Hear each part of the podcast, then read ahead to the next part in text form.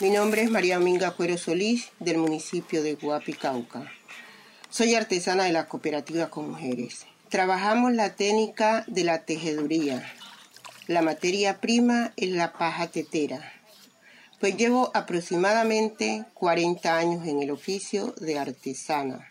El tiempo promedio de elaboración de nuestros productos es de 3 horas a 2 días, dependiendo del producto.